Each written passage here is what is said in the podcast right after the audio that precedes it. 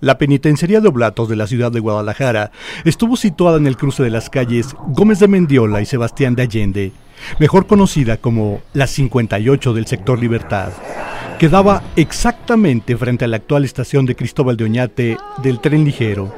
La penal de Oblatos vino a sustituir a la antigua penitenciaría de Escobedo, la cual se construyó en los huertos del convento del Carmen a mediados del siglo XIX.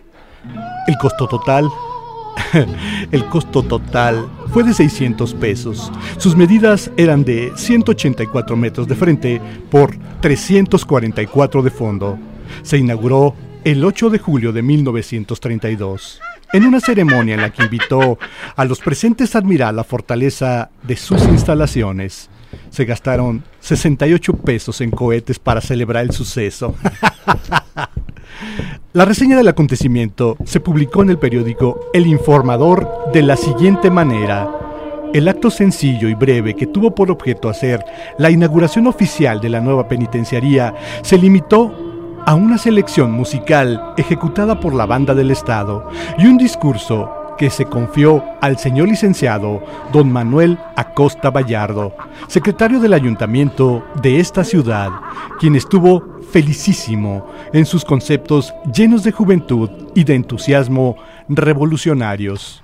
La penal de Oblatos estuvo concebida como un panóptico, un tipo de cárcel departamental en forma de estrella, ideado por el inglés Jeremy Bentham a mediados del siglo XIX. Se abre la puerta de... El sótano. El sótano de la Casa de las Palabras. Bienvenido. Si eres cardíaco, no pases la puerta. Pero si no te importa tomar el riesgo, aférrate a tu fe y escucha con atención.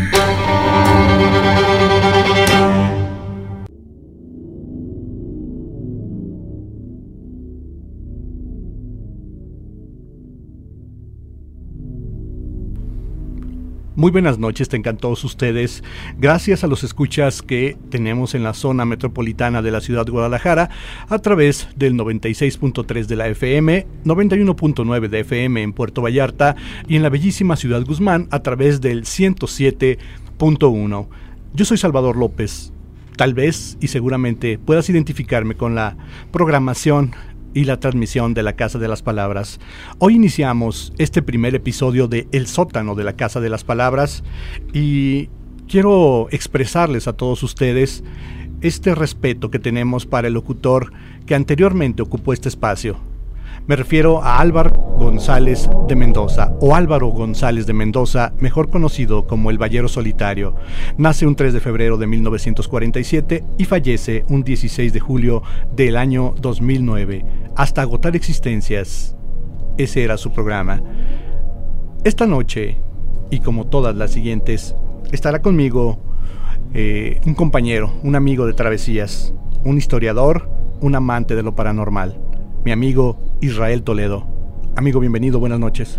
Buenas noches, Salvador. Como siempre, un placer y un tremendo gusto compartir y a la vez eh, ser parte de tus proyectos, como en esta ocasión, el sótano de la Casa de las Palabras, justamente nueve minutos después de la medianoche. Y haciendo mención de lo que eh, comentas de El Ballero Solitario, hay una frase de él que me fascinaba, que decía, caí en la radio por vocación, ya que es un detonador extraordinario del pensamiento. Un señor eh, rico en palabras, él asimismo, asimismo se denominaba como biólogo nuclear, miembro honorario del Colegio, del Colegio de Altos Estudios de lo Obvio, con sede en Tajimoara, iconoclasta, filólogo, filólogo perdón, taumaturgo, verbo traficante, que era una de mis palabras favoritas, mal esposo, hablador, redactor y sobre todo aprendiz de todo un estuche de monerías, como decimos coloquialmente. Tal cual. Y yo creo que es uno de los personajes narrativos de la historia de Guadalajara en todos los aspectos, con un sabor sin igual en todos los aspectos. Sí, una narrativa inigualable la que el señor González manejaba y pues hasta donde esté, un cordial saludo y sin más, arrancamos, amigo. Arrancamos, pero quiero iniciar esta primera emisión con el tema paranormal que me llama mucho la atención y hay algo muy interesante en este edificio. Un elevador a media luz que de repente te subes y se siente un frío medio raro, que en vez de subirse a un elevador te subes como un refrigerador. Yo creo que, bueno, este edificio es muy viejo, guarda pues la vibra de tanta gente, tanto creativo que lo habitan durante todo el día, pero sin duda alguna hay una parte de este edificio que no descansa, amigo. Definitivamente, y se sintió. Pero dejemos el elevador un rato y ¿qué te parece si nos trasladamos al sector Libertad? A las 58, Gómez de Mendiola y Sebastián Allende. Un punto eh, donde estuvo uno de los edificios emblemáticos de la ciudad que se dice que de no haber sido derribado, ahora formaría parte de pues el acervo cultural de esta Guadalajara, formaría parte del resguardo arquitectónico de la ciudad. Y yo creo que sería nuestro Lecumberri tapatío, ¿no? Sin duda alguna, amigo. El edificio negro. Eh, la forma en que se construye es sumamente peculiar. Se trae un arquitecto de Inglaterra para que pues, lleve, lleve a cabo esta construcción. Pero antes de esto hay un antecedente que nos estamos refiriendo la eh, penal de Escobedo, amigo. Muy similares, muy similares eh, en cuanto al tipo de presos en distintas épocas y con distinta ideología. Pero la diferencia es que el penal de Oblatos o la expenal de, de Oblatos era un lugar lúgubre. A diferencia del penal de Escobedo, que era una entrada algo similar al frontis del Teatro de Gollado. Sí, sin duda el, pues no sé, la, manifestación arquitectónica de ambos edificios totalmente contrastante. Eh, este edificio de Escobedo, bien lo mencionas, tenía ese frontispicio muy similar, con una decoración clásica, y sin embargo eh, la expenal de Oblatos es construida por un inglés que estaba acostumbrado a construir penales, a construir cárceles, pero con un estilo casi me atrevería a decir medieval. Sí, y vale la pena mencionar que también eh, participaron arquitectos de la época, como lo fue Agustín Basabe, como lo fue Filiberto López Aranda, y obviamente eh, una obra realizada materialmente por Javier García de Quevedo. Sí, este señor Bentham es traído y él se encarga de la obra, él les va guiando en la, construcción. Eh, tenía muchas características que aquí no eran usuales y una de ellas fue eh, la panóptica, ¿no? Que el preso se sintiera vigilado de todas de partes. De todas partes. Desde un solo punto, en una forma de estrella, podías observar todos los rincones del, penal. El resto de los ángulos del penal y las celdas inclusive tenían una peculiaridad. Eh, inclusive la parte de los baños se dice que, se, que estaba un muro construido, pero no en su totalidad, pero en la parte de abajo, no de arriba. Entonces el vigilante siempre podía estar viendo las piernas del preso. Esto decía, ok, había tantos y ahora ya me falta uno, ¿no? Sí, y pues vale la pena también mencionar lo que dices ahorita, ¿no? Que tenía el control sobre los, los presos en cuanto al número de ellos cuando pasaban lista todos los días a las 5 de la tarde, ¿no? Pero en su estructura hay algo que me llama la atención, que todo fue eh, hecho con piedra volcánica. Ese es un hecho que eh, al parecer se, se, comenta o se cree que fue hecho por, por economía. Pues sí, porque el precio de 600 mil pesos en esa época puede ser rimbombante la cantidad, pero realmente con ver la arquitectura que ya se empleaba en esa década de los 30, pues dices, ve los, los, eh, las fincas que se construían ya en la Guadalajara, sobre todo las fincas de gente pudiente, pues a lo mejor algunas fincas no llegaban ni a la mitad de ese precio, pero el lujo era dominante. En cambio, el expenal, pues por eso te menciono que era lúgubre, porque la piedra volcánica generalmente es negra.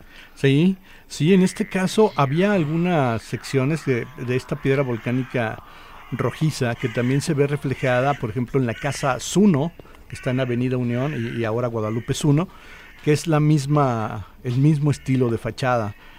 Pero eh, esta penal se construyó, amigo, pensando en alojar a 800 presos y obviamente muy rápidamente fue superada, fue... Por doble, triple. Es, triple, de hecho fue el triple, El triple. Como, como se logró y los problemas de hacinamiento, el tipo de presos que se llevaban ahí, que se empezó una persecución política, que se empezó una cacería Es, política. es ahí donde te menciono que presos rebeldes pero con distinta ideología, ¿no? Exacto. Por ejemplo, en el penal de Escobedo o en la cárcel de Escobedo estaban los famosos cristeros, Sí. líderes cristeros o, o líderes que en su momento formaron parte de la época eh, convulsiva del estado de Jalisco, ¿no? Es correcto. Sí, y de repente te vas años después y te encuentras con líderes eh, políticos, principalmente estudiantiles.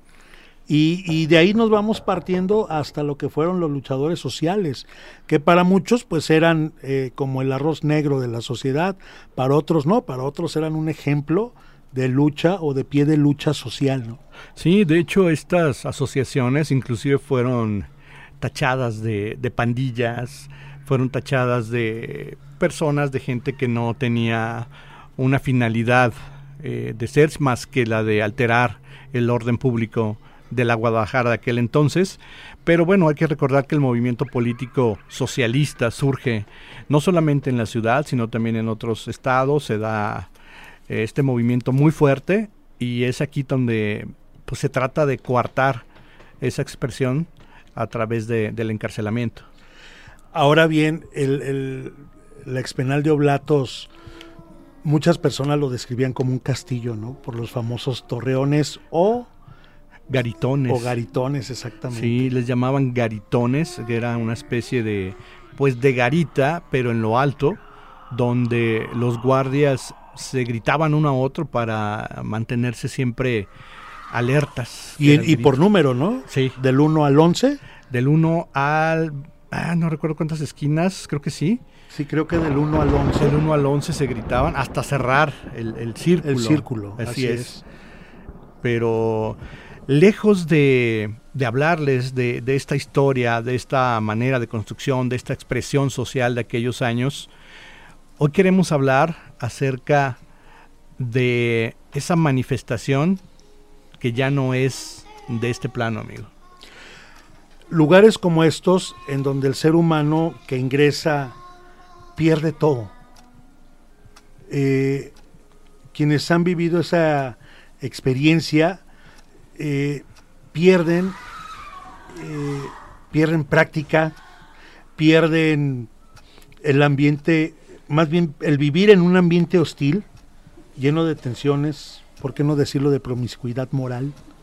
Pierden seguridad, pierden privacidad, pierden intimidad, pierden la capacidad de autopromoción como personas, pierden la identidad social y terminan siendo subordinados en cualquier nivel de los que están adentro, ¿no? A final de cuentas. Y son sometidos bajo las reglas, ya sea de comandos autoritarios, eh, a muchas veces, pues, vale la pena mencionar, a veces autorizados por las máximas autoridades.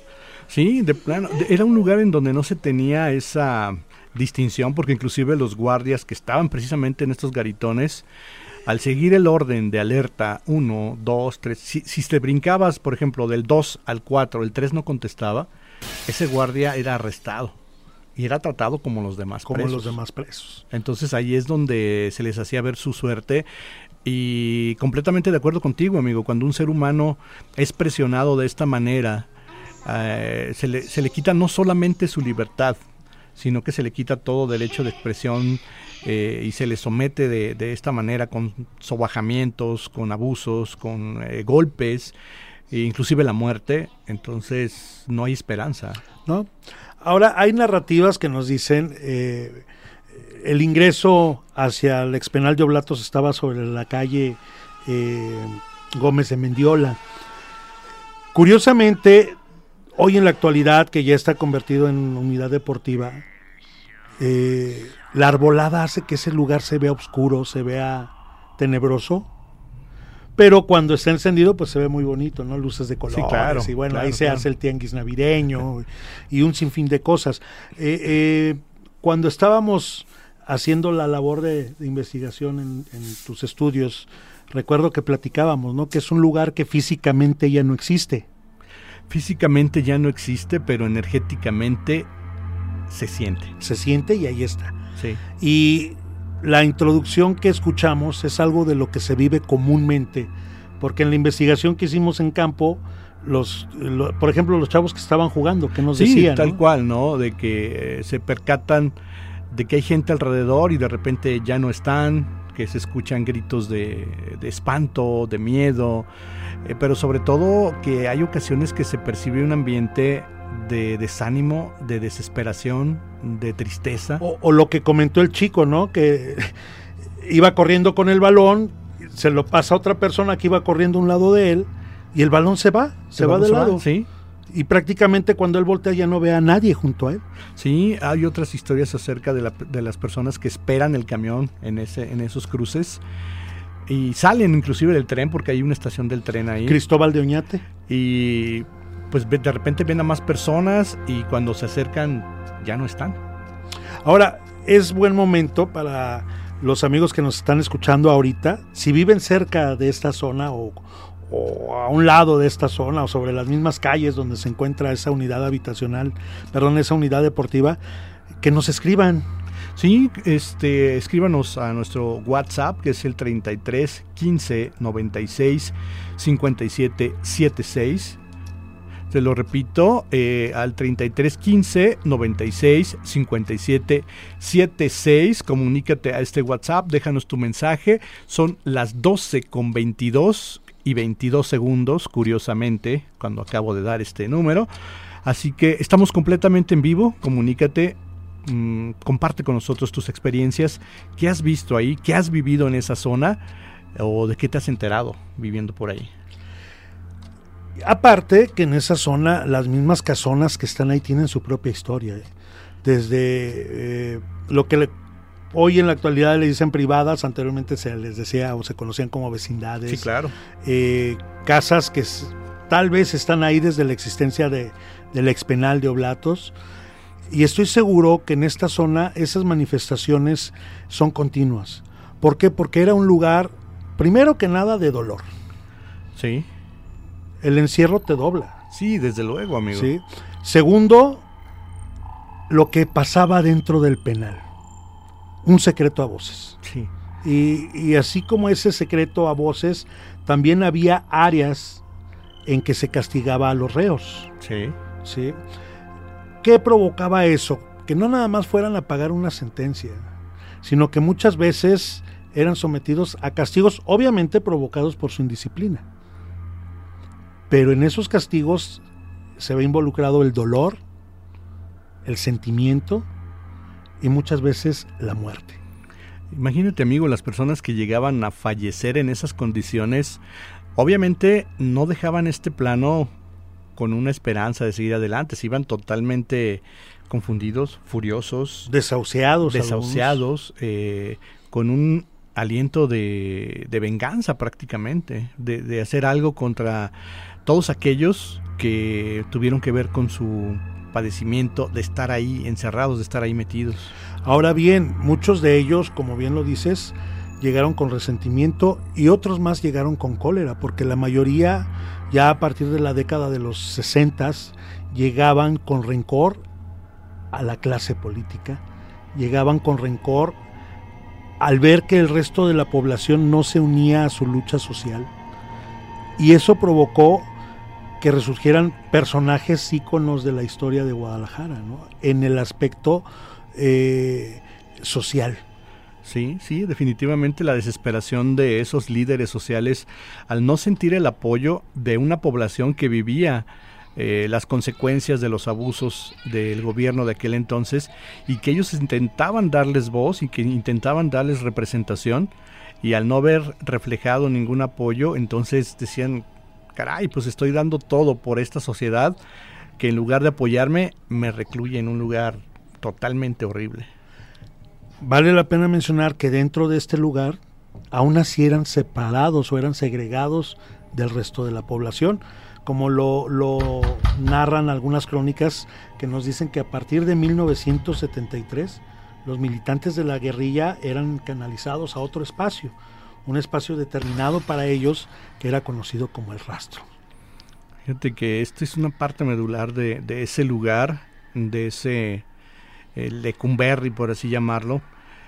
El rastro era una zona pues totalmente confinada para torturar, para asesinar, donde pues las personas que estaban ahí formaban un- una especie de asociación, de clan, de club, como quieras llamarlo, y trataban de protegerse entre sí, pero si no eras de ese grupo, entonces sí te hacían ver tu suerte. Y tenías que defenderte. Sí, claro.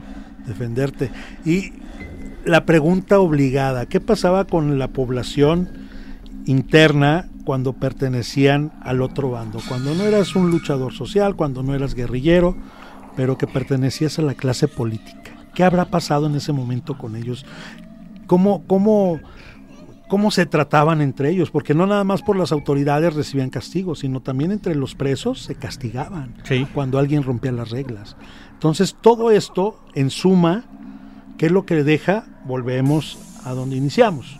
El resentimiento, el dolor, la tristeza, el coraje. ¿Y qué pasa cuando una persona muere bajo esas circunstancias? Imagínate cómo se queda con el alma envenenada, literalmente, porque lo que no busca un descanso, sino busca un desquite, ¿no?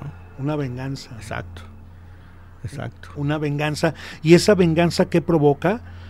Que para ustedes amigos que nos escuchan, si ustedes creen en el descanso eterno, si ustedes creen que al morir se van a un juicio final y que de ahí se va a decidir si se van hacia arriba o si se van hacia abajo, ¿qué pasa con una persona que fallece bajo estas condiciones? Odiando a la sociedad, odiando al mundo, odiando tal vez su rol que vivió en esta vida terrenal. ¿Qué pasa con esa persona? ¿Encontrará el descanso eterno? Yo creo que difícilmente, ¿no? Mientras eh, su alma esté llena de, de odio, eh, de ese deseo de venganza, pues no, no va a encontrar, no va a buscar una luz, sino va a buscar a alguien a quien, a quien dañar, a alguien con quien desquitarse. Ahora, eso sin tomar en cuenta lo que haya cometido fuera de la cárcel. Totalmente, sí. Es, es ahí donde insistimos que ese lugar ya no está físicamente, pero energéticamente sigue presente y sigue latente. Y obviamente lo que, lo que se vive en el entorno de la ubicación de lo que era la expenal de Oblatos. Porque es una zona para muchas personas conflictiva, para muchas personas es una, una zona de cuidado, aunque en el día, pues bueno, hay oficinas que funcionan perfectamente, hay centros de salud, hay, hay muchas cosas muy cercanas a este punto. Como muchos lugares, eh, de día es una, es una cosa, es una vibra, es una situación, y de noche es algo completamente distinto. Comunícate con nosotros, 33 15 96 57 76, y por favor comparte tus experiencias con nosotros.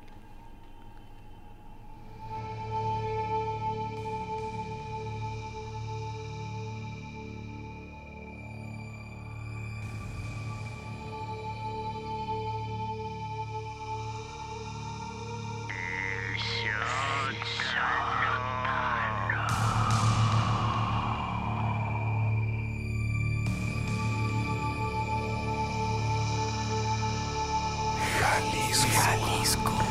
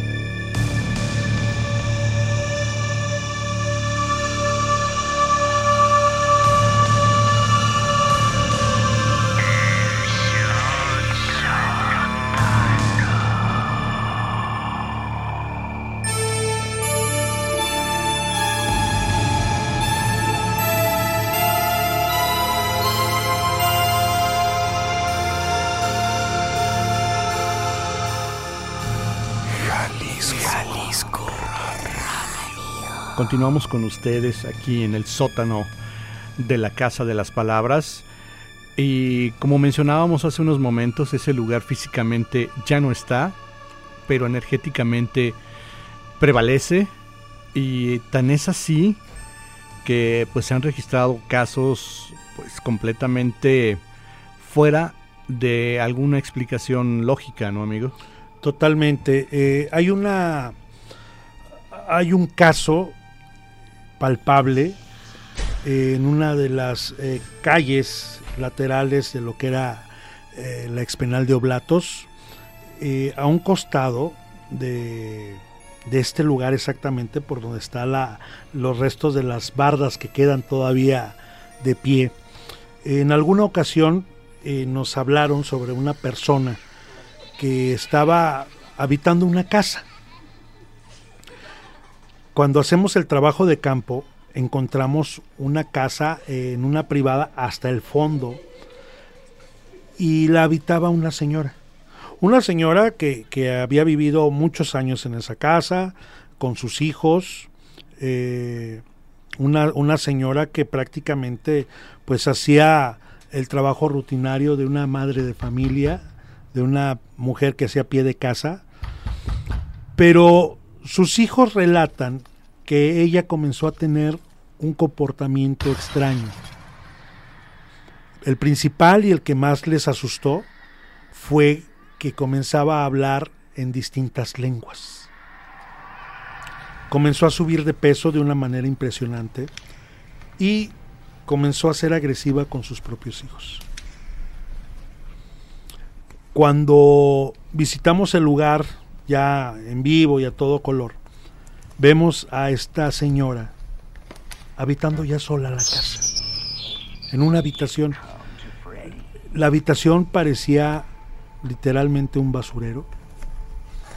Eh, esta señora eh, totalmente sucia y efectivamente hablaba con muchas groserías, hablaba en otros en otras lenguas y era sumamente agresiva. Eh, cuando estábamos en su habitación tratando de investigar qué pasaba con ella, eh, nos tocó ver a unas personas a través de una ventana, dos, dos hombres específicamente, al pie de un árbol de limones. Cuando le preguntamos a su hijo, el que nos había invitado a examinar esta situación, nos encontramos a estas eh, dos personas, estas dos figuras masculinas, a través de la ventana y cuando le dijimos, oye, qué padre, ¿no? Que al lado de tu casa hay un jardín, pero qué triste que tu señora madre no lo pueda disfrutar. Y dice, ¿cuál jardín? Pues el que está afuera de tu casa, del otro lado. Dice, no es que es la misma casa. Cuando salimos de la habitación, efectivamente estaba ahí el, el árbol de limón, pero ya no había personas, ya no había nadie. No había absolutamente nadie. Con el paso del tiempo, esta manifestación de estos dos personajes eh, fueron aumentando. Eh, el hijo de la señora nos comenta que desde que fuimos a visitar ese lugar, esas manifestaciones con estas dos personas se hicieron mayor porque rondaban alrededor de ese árbol de limón. Nos dimos a la tarea de investigar y nos encontramos que en el año de 1972 hubo una fuga de, de varios reos y dos de ellos se refugiaron en lo que era esa casa. Pero a sus antiguos habitantes los asesinaron. Curiosamente, eh, al asesinarlos, los sepultaron exactamente al pie de ese árbol de limón. Nos preguntamos por qué esa agresividad, por qué, por qué hacerles daño si ya te habías escapado de la cárcel pues a disfrutar tu libertad, ¿no? Sí, claro. Digo, obviamente, solamente en el pensamiento de ellos quedaba el por qué no disfrutaron su escapatoria. Entre los mismos vecinos, sobre todo los de mayor edad, adultos mayores, entre ellos nos comentaban que estos dos reos que se fugaron habían cometido un robo a un banco y el botín lo habían llevado a esconder a esa casa curiosamente muy cerca del penal. ¿Ve? Imagínate. Meses después, pues los detienen y planean esa fuga. Y obviamente cuando lo logran, pues vuelven a ir a esa finca con la intención de recuperar el botín. El hijo de la señora nos autorizó a hacer una pequeña excavación y lo que se encuentra, pues es lo que conocemos como el carbón bill, ¿no? Se dice que cuando vas a buscar dinero, a desenterrar dinero, si vas con una buena intención, pues lo encuentras sin ningún problema. Pero cuando vas con la ambición, se convierte en nada, se convierte en carbón. Y eso era lo que había a escasos centímetros de la superficie, hacia abajo me refiero. O sea, cuando excavamos. ¿Por qué lo hicimos? Porque nos llamaba la atención que estuviesen esos eh, dos personajes ahí. Posteriormente, eh, la señora siguió con manifestaciones más agresivas, con movimientos incontrolados, con movimientos extraños en su rostro.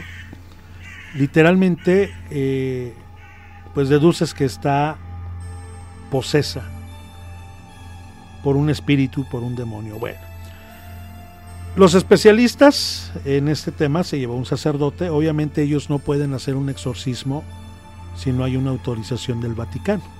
Eso dice eh, el canon. No es nada más llegar. No nada más es llegar y te, te, te rezo eh, el exorcismo, Ajá. sino que hay que solicitar, se tiene que solicitar un permiso al Vaticano. Cuando el padre lo único que hace es rezarle a la señora, eh, hacer imposición de manos y bendecirle, la señora convulsionó, la señora comenzó a golpearse contra la pared y finalmente con sus propias manos comenzó a rasgarse la cara. Significado de que realmente estaba en un proceso de posesión. A final de cuentas, tres meses después fallece esta señora. La casa quedó abandonada. Y la casa duró alrededor de tres años totalmente sola. Como era en una privada, todos los vecinos decían que se escuchaban lamentos, que se escuchaban gritos desgarradores, pero lo peor, que escuchaban de manera literal gritos de hombres que preguntaban en dónde está mi dinero, en dónde está mi dinero. Amigo, esta, estas almas, el caso de la señora me refiero, ¿se queda ahí mismo? O sea, ¿se suma a las otras dos personas que ya estaban ahí? Mira, generalmente cuando una persona vive un proceso de posesión, precisamente la entidad que se hace dueña de esa persona, obviamente pues es una entidad de bajo astral y esa entidad lo único que quiere es robar, primero sentirse nuevamente viva, por eso toman posesión del cuerpo. Segundo, se rehusan a afrontar lo que tal vez hicieron en vida o muchas veces son entidades que por los trabajos que se hace dentro de, del esoterismo son manipuladas para dañar a las personas y por lo tanto lo único que buscan es robarse el alma, el espíritu de esa persona. Yo en lo personal no creo que cuando fallecen se queden ahí, puesto que la entidad que las posee viene por ellas. Es decir, Eh, la rapta el, La rapta, inclusive lo podemos ver en, en las películas, ¿no? Que ahora de repente de- decimos, ay, eso es mentira, eso es ficción. Pero bueno, ¿cuántas películas no vimos de carros que traían celu- celular, ¿no? O traían teléfono. Sí. O cuántas veces no vimos eh, personas viajando al espacio. Hoy es una realidad. ¿Por qué no va a ser una realidad dentro del esoterismo? Porque unas cosas sí y otras no. Exacto, entonces, ¿qué es lo que pasa? Que así como vemos en las películas, eh, eh, por ejemplo el caso de Emily Rose, fallece y, la familia o la familia jamás vuelve a tener contacto con ella, o no hay manifestación de, de su alma o de su espíritu en esa casa. Porque literalmente eh, y esotéricamente cuando son poseídas, su alma se la lleva el demonio o la entidad que las haya poseído, que ese es el objetivo principal. Desbastarlas física, anímica, mentalmente, para hacerse propias o hacerse dueños de esa alma, de ese espíritu. Yo difícilmente creo que una persona poseída siga teniendo manifestaciones en el lugar donde muere. En este caso, eh, bueno, no, no soy amigo, no nos has contado si, si, si hubo manifestaciones posteriores, a lo mejor no de esta señora, sino de las dos entidades originales. ¿Y qué pasa con este espacio? ¿Ya se queda así? ¿Hay alguna manera de liberar ese espacio? La- las manifestaciones continuaron, eh, era lo que te comentaba, los vecinos escuchaban los gritos de estos hombres exigiendo y preguntando en dónde está mi dinero. Esa como una fijación con la que el espíritu de estas personas vivió, tal vez vive y vivirá. Es como un ciclo repetitivo. ¿Qué pasa con este tipo de lugares? De repente van los especialistas y hacen limpias, hacen eh, eh, barridos en la casa, eh, hacen muchísimas cosas. Tal vez de momento puede haber paz y tranquilidad. Pero insisto, es un ciclo repetitivo. Es como las historias populares que conocemos, la aparición de la llorona, la carreta de la muerte, el jinete sin cabeza. Ahí sigue. Ahí siguen. Ahí siguen en ese lugar. Estas entidades, se, se- principalmente la de estos dos hombres, su fijación era recuperar su dinero y regresar al lugar donde estaba el dinero. ¿Cuánto tiempo estuvieron encerrados? ¿Cuánto tiempo tuvieron en su mente eso? ¿Y cuánto tiempo pasará para que ellos se den cuenta de que lo que ellos enterraron ahí ya no está? Pero aún sin embargo la manifestación sigue exigiendo su dinero, porque ellos quedaron con ese plan, ellos quedaron con esa idea en su mente. Ese dinero, digo, ha sido o se consiguió obviamente de mala manera. No sé si tuvieron que matar para conseguirlo. Después se sabe que en esta fuga hubo tres muertos, tres guardias muertos, y después dos más que eran los habitantes de esta casa. Entonces me imagino que el peso eh, de las muertes de estas personas recae sobre Tiene ese- que recaer sobre eso. Y, y- y no es eh, lo que comúnmente se llama karma, son las consecuencias de sus actos. Eh, difícilmente creo que en el esoterismo se puede manejar la palabra karma. Eh, simplemente lo que hay son las consecuencias de tus actos. Ahora bien, cuando hablamos de una persona que pierde la vida de una manera agresiva, cuando hablamos de una persona que fue atropellada o, o- o que cae de repente, ¿cuántas veces no hemos visto en las noticias de que iba caminando y de repente cayó y llegan los servicios médicos y falleció de un infarto fulminante?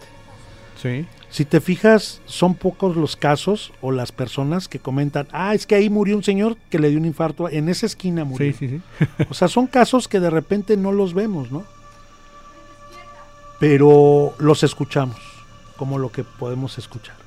Sí, amigo, tenemos, eh, bueno, referente a esto, ¿no? A todo lo que se cuenta en esta zona, eh, a todo lo que se manifiesta en esta zona. Hicimos una, una breve investigación, hicimos una pequeña recreación con lo que se cuenta de este lugar. Y creo que es importante compartirlo con, con los escuchas que están pendientes de esta transmisión. Eh, son las 12 con 45.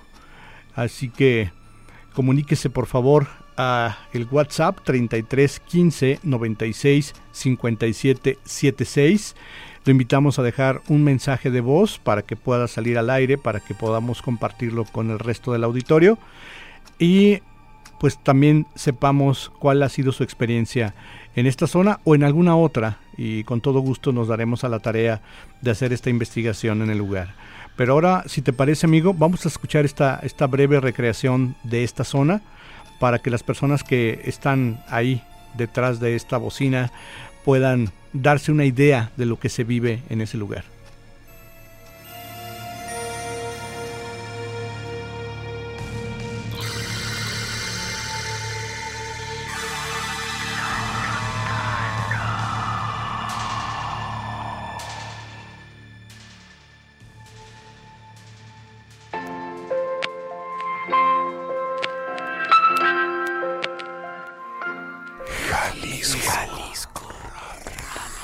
Vacilantes me llevan hasta los cruces de las calles Gómez de Mendiola y Sebastián de Allende, en la colonia Oblatos, al poniente de Guadalajara. El aire es frío y hay brisa de lluvia. Pronto empezará una torrencial caída de agua. Trato de apresurar el paso, pero es imposible. Aquí mismo, en este lugar, en el año de 1930, se construyó uno de los edificios en cuyos interiores se vertió más sangre que esperanza. Actualmente, practicantes de frontón, básquetbol, fútbol e incluso las damas que asisten a correr al parque del expenal de Oblatos juran haber escuchado por lo menos alguna vez gemidos y llantos de angustia mientras practican su deporte favorito. El viento, los ruidos de la calle, o es que realmente la energía atrapada en este lugar clama una luz de esperanza. Continúo mi andar, lerdo. Levanto la mirada y del otro lado de la hora parque alcanzo a percibir una silueta que se lleva las manos al rostro, como horrorizada. Ya no hay esperanza. Me grita mientras sus ojos apagados se clavan en los míos. ¡Sálvame! Algunos cuentan que han visto a tipos vestidos de presos corriendo por las canchas de fútbol, con la mirada perdida, desesperados, en un intento fallido por salvar su vida, y súbitamente desaparecen ante la mirada atónita de todos los presentes. ¿Qué habrá pasado en este sitio que dejó impregnado de dolor, odio y lamentos este lugar hasta el día de hoy? Uno. Dos. Tres. Cuatro. Así, hasta completar once. Once alertas. Era el grito que cada hora se escuchaba en lo alto de los garitones de aquella prisión medieval, construida de piedra negra volcánica por el arquitecto inglés Jeremy Bentham, que fue contratado expedito para esta no muy loable labor. Como toda prisión, las injusticias y violaciones estaban a la orden del día. Con una capacidad inicial de 800 presos, terminó albergando a más de 2.500 internos. Sácame de aquí. Fue este, quizás, uno de los motivos por los cuales se suscitaron algunos de los hechos más deleznables de que se tiene en memoria en esta ciudad. O fue quizás solo la capacidad del ser humano de acabar consigo mismo. Prosigo mi caminata nocturna y ecos de voces resuenan a mi alrededor. Soy inocente. Me murmura un descarnado que me provoca un escalofrío intenso, mientras él se pierde en la oscuridad. La noche es fría, las señales de lluvia son ahora más eminentes. Debo apresurarme. No quiero perder mi auto, mucho menos la cordura. Es preciso dejar este lugar atrás, este lugar lleno de dolor y de odio. Llueve. Enciendo el auto mientras tomo mi teléfono celular para hacerme de algunas fotografías al paso. Debo documentar esto para el consejo. Acelero la marcha y en pocos minutos me encuentro en la calzada Independencia y Javier Mina. Un extraño pasa frente a mi auto, levanta la mano derecha y apunta ahí, justo a la entrada del convento de los hermanos Juaninos, un edificio del siglo XVI. ¿Será una invitación o simple coincidencia? no lo sé. Tal vez esa sea mi siguiente contribución para el consejo.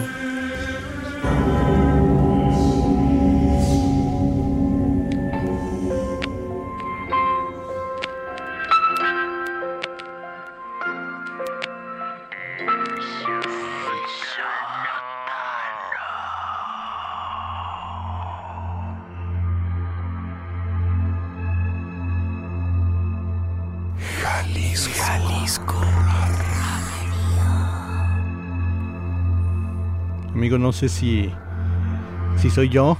eh, pero sí, este, este frío que me provocó la historia con pues, los relatos de las personas que amablemente nos compartieron, que nos eh, decían qué escuchaban, qué veían ahí, eh, cómo se sentían en ocasiones vigilados por, por no saben quién, simplemente se sentían observados en esta zona.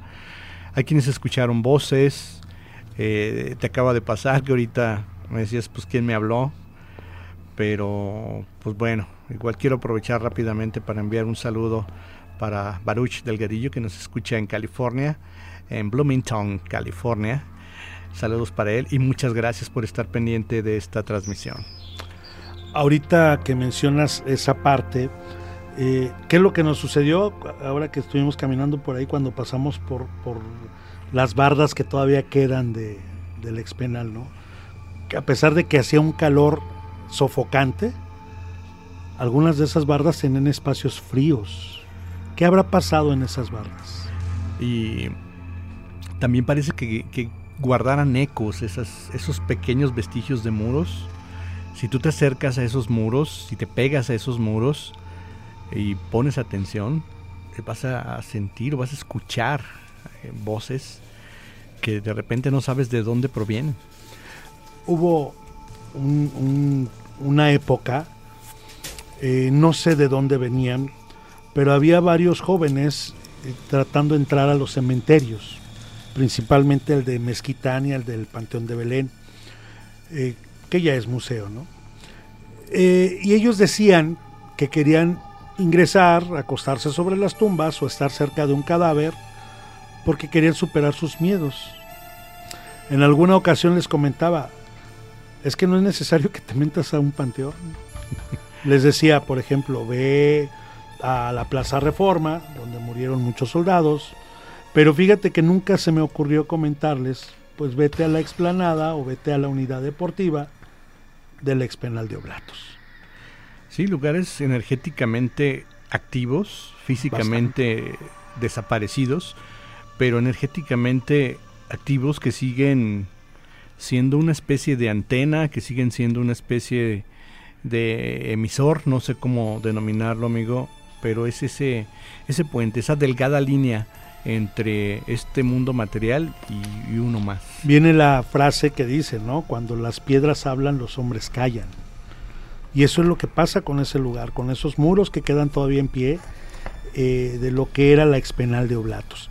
Ahora, vale la pena también mencionar que solamente conozco dos programas de actividades paranormales que han visitado este lugar. Llevan sus equipos sofisticados y otros llevan lo tradicional, su péndulo, sus varitas, sus eh, varitas de radiestesia. Y, y al momento de checar la energía, curiosamente lo que les marca siempre es energía negativa. Estamos hablando eso de, del expenal, un lugar que fue hecho eh, específicamente para hacer una cárcel. Sí. Pero recordemos que en torno a la ciudad de Guadalajara hay varios municipios. Por ejemplo, en San Pedro Tlaquepaque, la cárcel estaba en lo que hoy es la parte baja de la presidencia municipal. Curiosamente. Y así pasa en, en, varias, en varios municipios del estado de Jalisco, que la cárcel estaba precisamente en lo que algunas personas le llamaban el palacio o las oficinas de gobierno o la presidencia municipal. De eso hay pocas historias, de hecho, pues cuando mucho conozco dos o tres, pero ¿qué diferencia hay de estar entre un penal y estar en un municipio en la cárcel?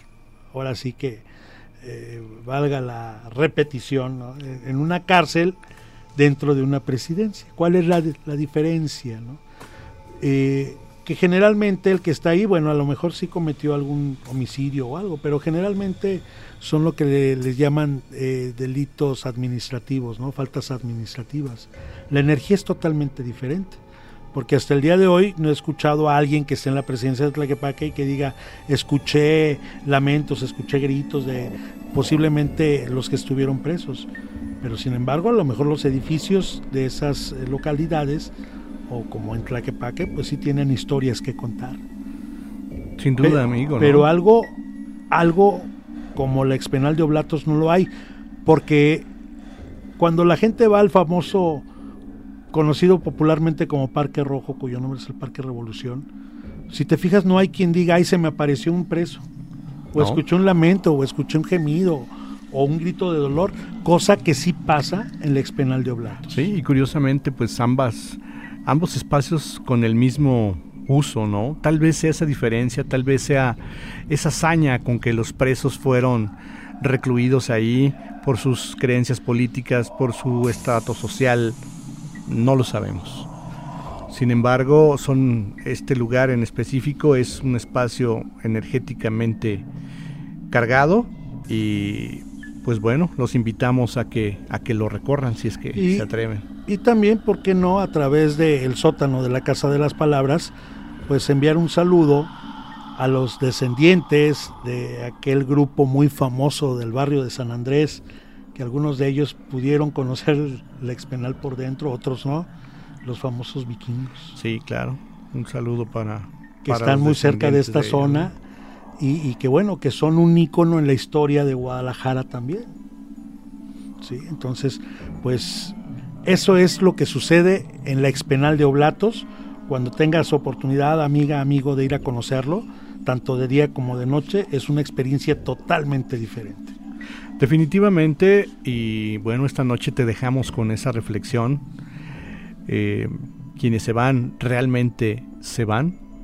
¿O por qué lo seguimos sintiendo? ¿Por qué lo seguimos escuchando? Nos despedimos, te agradecemos mucho la atención a este programa y te adelantamos un poco acerca del siguiente episodio donde hablaremos de la muy famosa y conocida Carreta de la Muerte. Historia que vale mucho escucharla porque es muy popular en las calles de Jalisco y de Guadalajara principalmente. Muchas gracias, descansen, que pasen buenas noches. Buenas noches, yo soy Salvador López, estuviste en el sótano de la Casa de las Palabras.